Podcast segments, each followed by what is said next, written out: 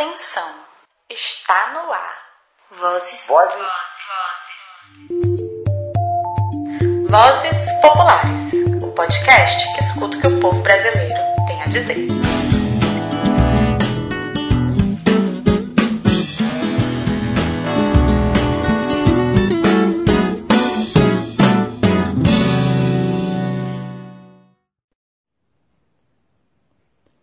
Boa segunda-feira para todo mundo.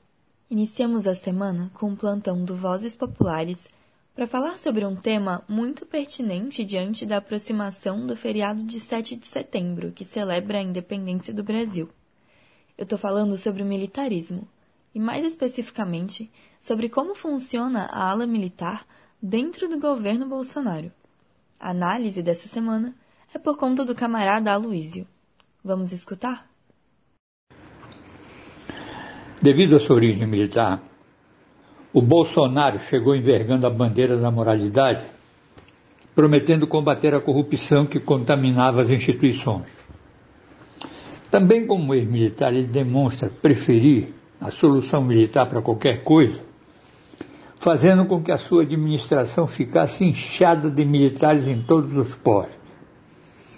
Mas o equívoco dessa escolha fica patente na incapacidade de se solucionar de modo militar os problemas que requerem um modelo democrático para resolução, como é o caso do Ministério da Saúde, praticamente administrado por militares em todos os postos e que tem mostrado ser um zero à esquerda na solução dos problemas da Covid, o que faz do Brasil o segundo país do mundo em número de casos e número de mortes.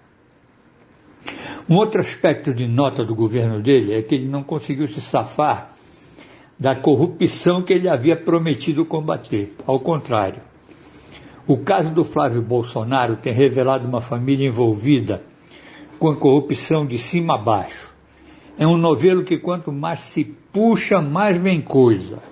Os pagamentos das contas pessoais, os funcionários fantasmas do Carlos Bolsonaro, o apartamento da ex-mulher do Bolsonaro, os funcionários fantasmas do gabinete do próprio Bolsonaro quando ele era deputado. É um caso de pequeno esquema, tão corrupto quanto o grande esquema. Só difere no tamanho, mas tem a mesma intenção e o mesmo ânimo quanto o grande esquema. A causa disso é a falta de competência. Por ele ter sido um deputado inexpressivo das camadas inferiores do Congresso, o Bolsonaro nunca teve acesso às altas esferas, onde se dão os grandes esquemas, como foi o caso do Aécio, do PC Farias, do Renan, do Temer, do FHC, do Maluf, do Serra, etc. Contentando-se em praticar a corrupção ao seu alcance. A corrupção pede chinelo, cujo maior exemplo é a rachadinha, que envolve a paixão pelo dinheiro vivo, já que a transação em dinheiro vivo apaga os rastros da origem do dinheiro e tudo fica com uma cara de normalidade. Por isso, a grana ao vivo nas transações da loja de chocolate pelo Flávio, a compra de apartamento em dinheiro vivo pela ex-mulher do Bolsonaro, os pagamentos em dinheiro vivo dos colégios e dos planos de saúde.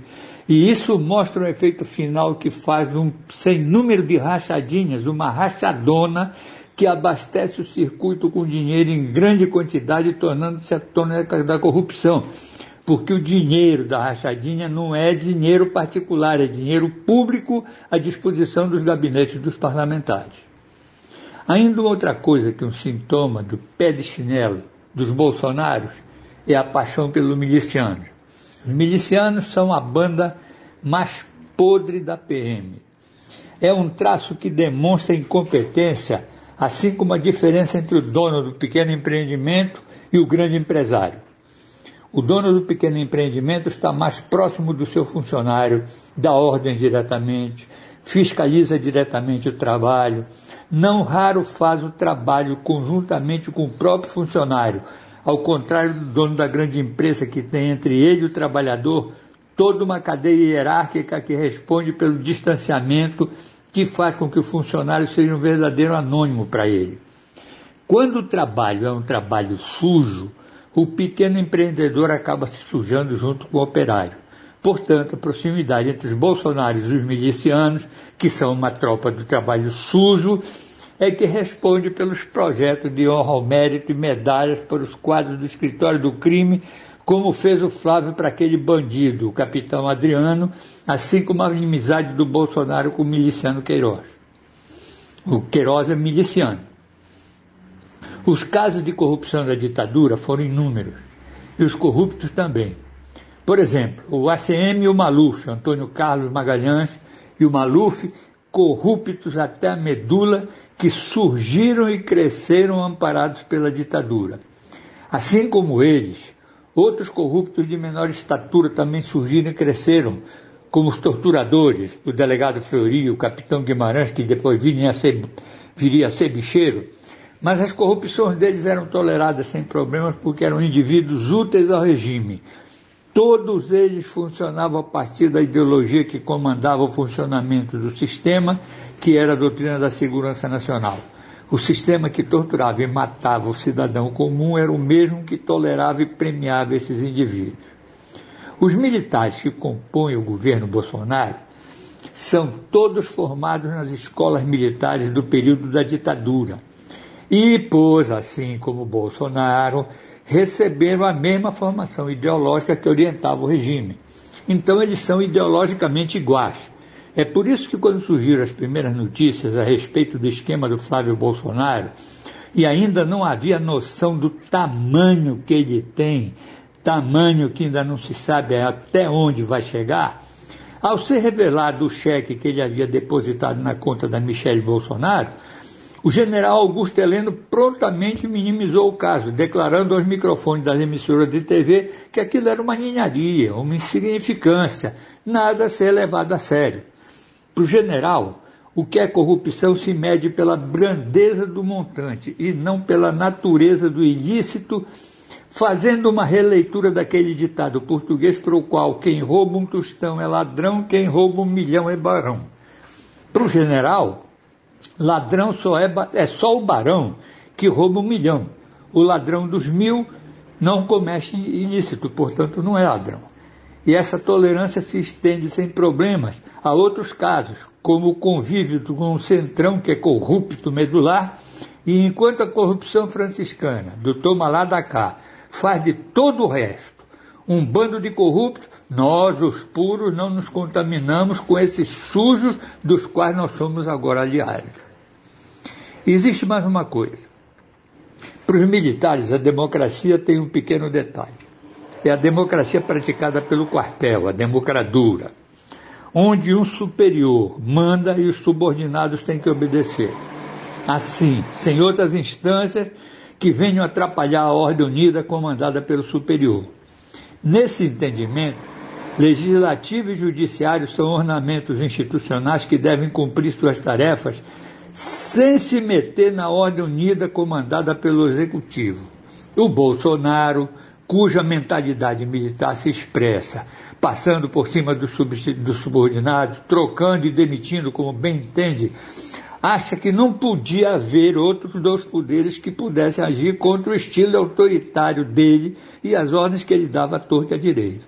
Por isso, ele deu apoio, acompanhou e deu suporte aos fanáticos que, que vinham para a rua pedir o fechamento do Congresso do STF, numa clara transgressão aos princípios constitucionais pelo próprio presidente da República.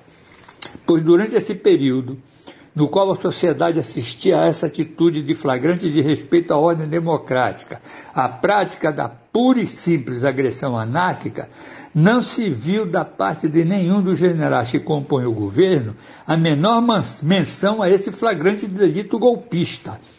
Mas bastou a sociedade reagir, incomodada, e a imprensa denunciar o delito, que podia resultar na apreensão do telefone do presidente, que o general Augusto Heleno expediu uma nota claramente ameaçadora, sendo imediatamente acompanhado por um abaixo assinado dos colegas de turma, igualmente prene de ameaça, assim como o general Luiz Eduardo Ramos, que se manifestou dizendo não estiquem a corda. Isso é o resultado da postura autoritária dos militares que, embora contidos pelo retorno do poder civil, não perdem a impressão de que são destinados por direito divino a serem árbitros da legitimidade do poder civil. Esse poder civil só será tolerado se estiver de acordo com o que eles acham. Senão, o golpe e a ditadura estão aí mesmo para ser a solução. Portanto, o moralismo dos militares vai conviver com a corrupção dos bolsonaros sem problema, porque o problema dos militares é uma questão de formação. Agora, a corrupção colonial da Amazônia, a ocupação colonial da Amazônia, começou na ditadura sob a égide da doutrina da segurança nacional. E foi, portanto, uma ocupação de opção capitalista, feita numa dimensão de pesadelo. O regime militar deu um poder sem freio aos ocupadores, tão sem freio que perdurou mesmo depois da ditadura. E como a mentalidade que comandou isso naquela época se mantém até hoje, o anticomunismo que respondeu pelo modelo de devastação, hoje com novas cinturas também mantém a, preferência pela ocupação devastadora, porque as bandeiras da preservação têm cheiro de inimigo. Falar em índios, em populações nativas, em quilômbolas, é falar em inimigo, o povo, porque para eles é dentro do povo que está a subversão, é dentro do povo que está a ameaça ao regime que a doutrina da segurança nacional apoia. Mas nós não podemos nos esquecer que o Bolsonaro é uma obra do PT e do seu guru. O PT abandonou o discurso popularesco que ele tinha no começo para se assumir como direita. E os seus governos foram governos de direita, incluindo Furlan, Zé Alencar, Roberto Rodrigues, o Meirelles e o Levi no sistema financeiro, homens do capital financeiro. O PT aproximou-se dos corruptos, dos saneios, Maluf, etc., e mergulhou na corrupção. E o sistema tolera a corrupção da direita, mas daquele que ele considera esquerda, ele não tolera. É por isso que o Aécio, o Renan, o Temer, o FHC, etc., o Serra, estão aí livres, leves e soltos. O Temer, inclusive, foi nomeado chefe de missão internacional para levar ajuda ao Líbano ao passo que o, que o, que o resto não. Os únicos que foram presos nisso aí foram os que deram grandes mancadas, como o Gedel e o, o Sérgio Cabral do Rio de Janeiro, ou então aqueles cuja ação era, era espetaculosa, era as escâncaras, como Eduardo Cunha. Enquanto que, em que pese a flagrante parcialidade do Delagnol e do Sérgio Moro, o Luiz Inácio, o Dirceu e o Palocci foram presos, embora não sejam esquerda, mas uma direita oportunista que se traveste de esquerda para melhor poder ser direita. Então é preciso um caminho de esquerda verdadeiro, uma revolução da verdadeira esquerda, rejeitando os falsos profetas e construindo uma frente histórica de uma esquerda reorganizada que reerga os propósitos de uma sociedade livre e soberana refundada sobre propósitos verdadeiramente políticos e comprometidos com a hegemonia popular.